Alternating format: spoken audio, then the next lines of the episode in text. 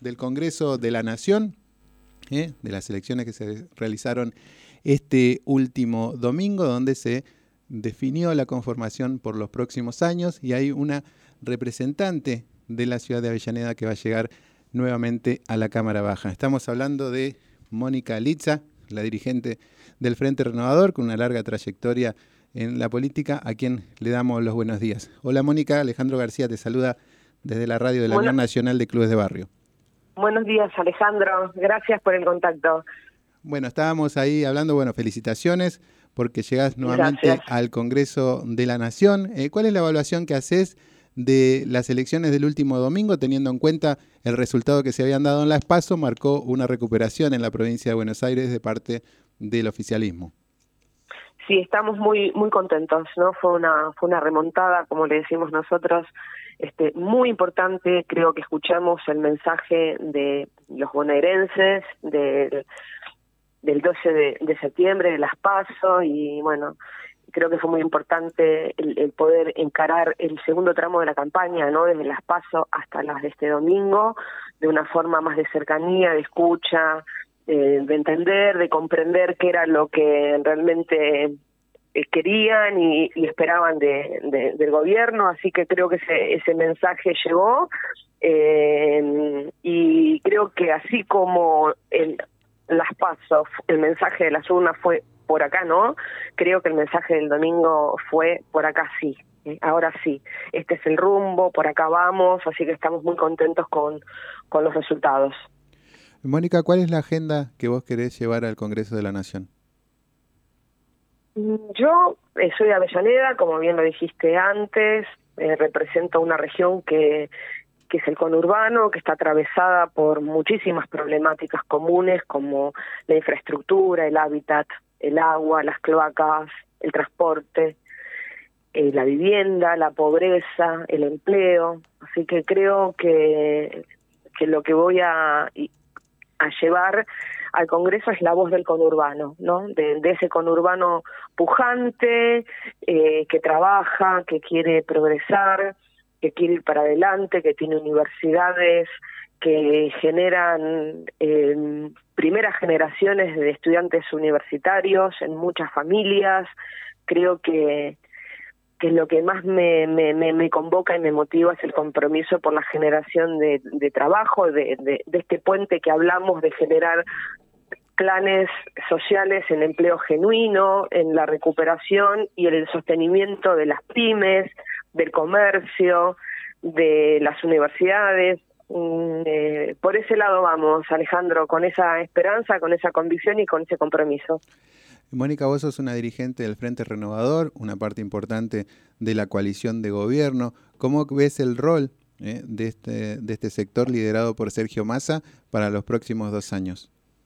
Bueno, creo que el rol de Massa como presidente de la Cámara de Diputados fue clave, ¿no? En estos difíciles primeros años de gobierno, que ya veníamos muy mal, Argentina venía muy mal eh, eh, antes de diciembre del 2019, de, haber padecido los cuatro años del gobierno de Macri, donde se atacó y se dañó profundamente el tejido social, económico de la Argentina, y después nos tocó eh, apenas a dos meses de asumir eh, la pandemia a nivel mundial, la pandemia que nos atravesó, eh, donde hubo que poner a la Argentina de pie en el sentido de reconstruir su sistema sanitario.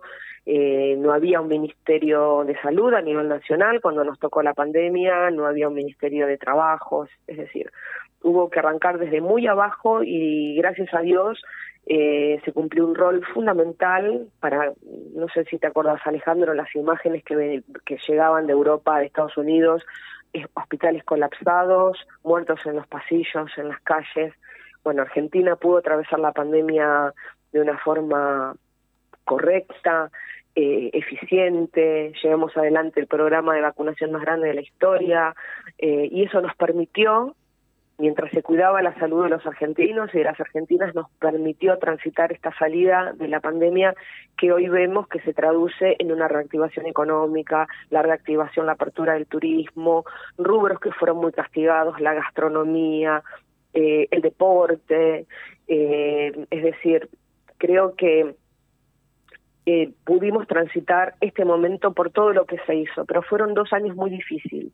Y en esos años muy difíciles el rol de tanto de Sergio Massa como presidente de la Cámara de Diputados como la propia Cámara de Diputados fue muy importante.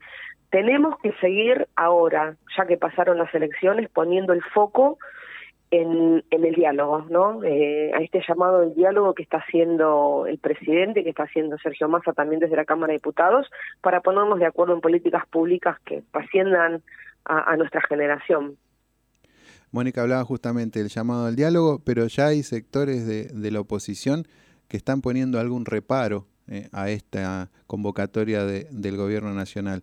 ¿Vos crees que es necesario también un cambio de actitud de parte de algunos dirigentes ¿no? de Juntos por el Cambio que hasta el momento, como vos decías, digamos, durante la pandemia no han sido muy colaborativos con las políticas no, por supuesto, por supuesto. El, el llamado al diálogo es para todos, es para todas. Eh, de acá no salimos este, en forma individual hay que ponernos de acuerdo mínimamente en algunas cuestiones de, políticas de Estado intergeneracionales.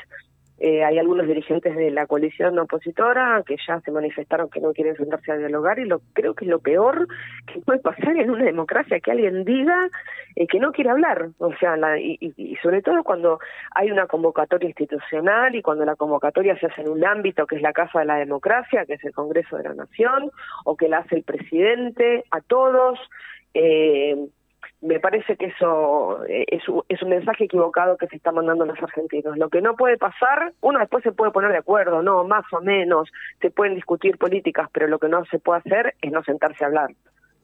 Estamos hablando con Mónica Litza, flamante diputada nacional. Y para ir finalizando y agradeciéndote esta comunicación, eh, Mónica, vos también sos directora de Proyectar, una escuela de gobierno y políticas públicas. Eh, ¿qué, tienen, ¿Qué proyectos tienen en marcha eh, para este año que se avecina?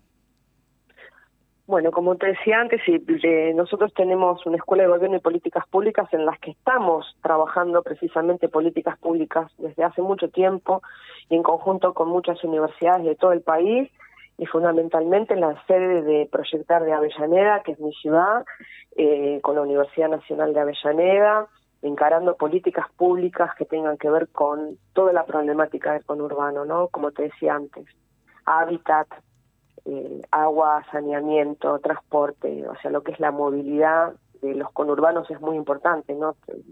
Se, transportan millones de personas en, toda la región de, del AMBA diariamente y tenemos que poner el, foco en cada en hacer un transporte mejor, más seguro, eh, más digno, eh, lo mismo con, con, con, políticas de vivienda, de, de hábitat y de seguridad, es decir, esos son los, los proyectos que estamos tratando desde hace bastante en proyectar y son los que llevaremos a, a la Cámara de Diputados. Bueno, Mónica Litza, muchas gracias por esta comunicación con la radio de la Unión Nacional de Clubes de Barrio. Gracias a ustedes, Alejandro, un gusto, ¿eh? un abrazo grande. Bueno, estábamos escuchando la palabra eh, de Mónica Litza, entonces flamante diputada nacional, una vecina de Avellaneda, entonces que estuvo ahí contando cuáles eh, son sus expectativas por esta nueva gestión